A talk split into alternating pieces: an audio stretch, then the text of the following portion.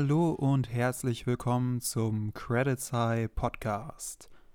Heute wird es um den Film Joker aus dem Jahre 2019 gehen. Die Prämisse von Joker ist schnell zusammengefasst. Arthur Fleck leidet unter einer Lachstörung, die ihn sogar in der Stadt der Außenseiter und Verstoßenen Gotham City noch sonderbar erscheinen lässt. Gebeutelt von der Stadt und seinem Umfeld beginnt er nun seine Transformation zum beliebtesten Batman-Antagonisten, dem namensgebenden Joker.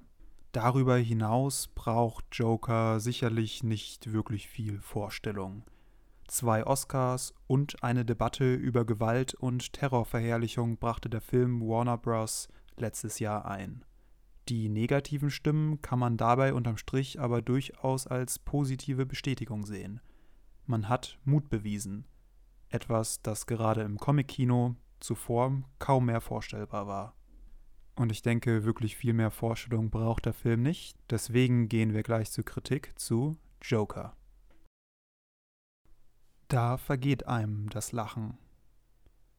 Während Marvel zu Beginn letzten Jahres mit Avengers Endgame den erfolgreichsten Film aller Zeiten produzierte, und damit ihrem Superhelden-Imperium endgültig die Krone aufsetzte, tapst direkter Konkurrent DC mit seit Jahren mittelmäßig bis unterdurchschnittlichen Comic-Verfilmungen immer noch im Dunkeln. Düsterer als das kunterbunte, massentaugliche Marvel-Formular sollte es sein. Geglückt ist dies seit einer Dekade mit The Dark Knight, aber eigentlich nicht mehr. Da passt es gut, dass Joker genau dort brilliert, wo der Film am wenigsten mit seinem Ursprung im Comic-Kosmos gemein hat. Arthur Flaggs Transformation vom psychisch kranken Außenseiter zum wahrhaftigen Symbol der Anarchie wirkt wie eine Emanzipation von seinem ewigen schwarz gekleideten Widersacher, von dem vorherrschenden Superheldenwahn und allen Konventionen, die frühere Filme mit sich brachten.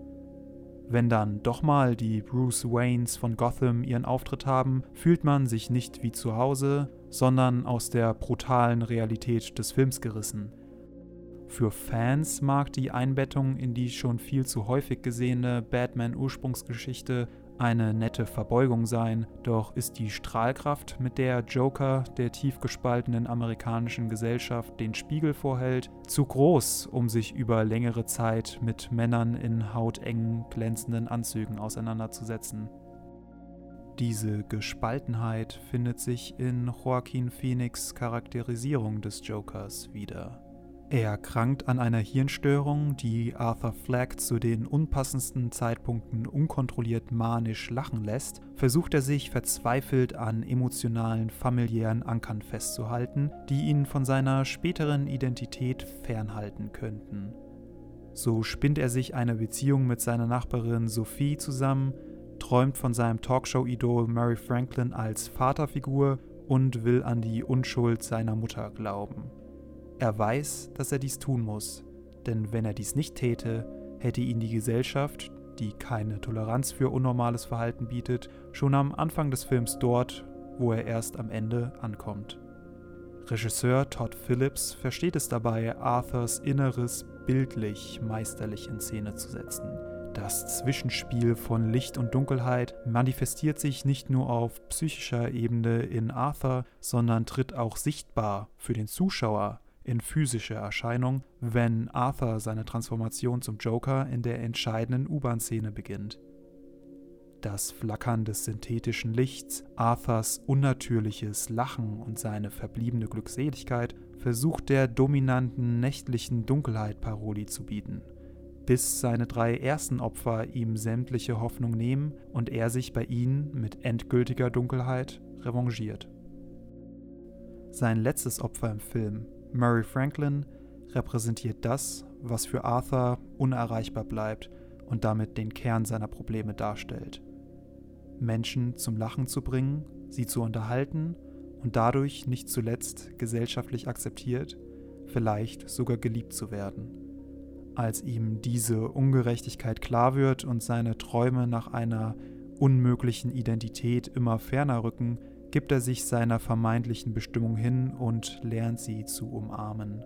Um diesen Schritt jedoch zu finalisieren und zu sich selbst zu finden, muss er seiner zuvor erträumten Identität entgegentreten und sie live im Fernsehen ermorden. Mit dem Tod De Niros als immer gut gelaunten Komiker setzt Phillips ein Zeichen. Joker ist ein Film übers Lachen aus der Perspektive des Ausgelachten. Während Phoenix pointiertes Schauspiel zu Beginn noch für das ein oder andere Schmunzeln sorgt, verschwindet dieses mit fortschreitender Transformation Arthurs selbst während den groteskesten Szenen vollständig. Der Zuschauer merkt, es gibt hier nichts zu lachen. Der Kinogänger unterliegt selbst einer Transformation und hinterfragt seine eigene oberflächliche Freude zu Beginn des Films. Spätestens, wenn Arthur im Comedy Club dann lacht, wenn alle anderen still sind, wissen wir um die Isolation und tiefe Traurigkeit seiner Person und fragen uns, wann hätten wir gelacht?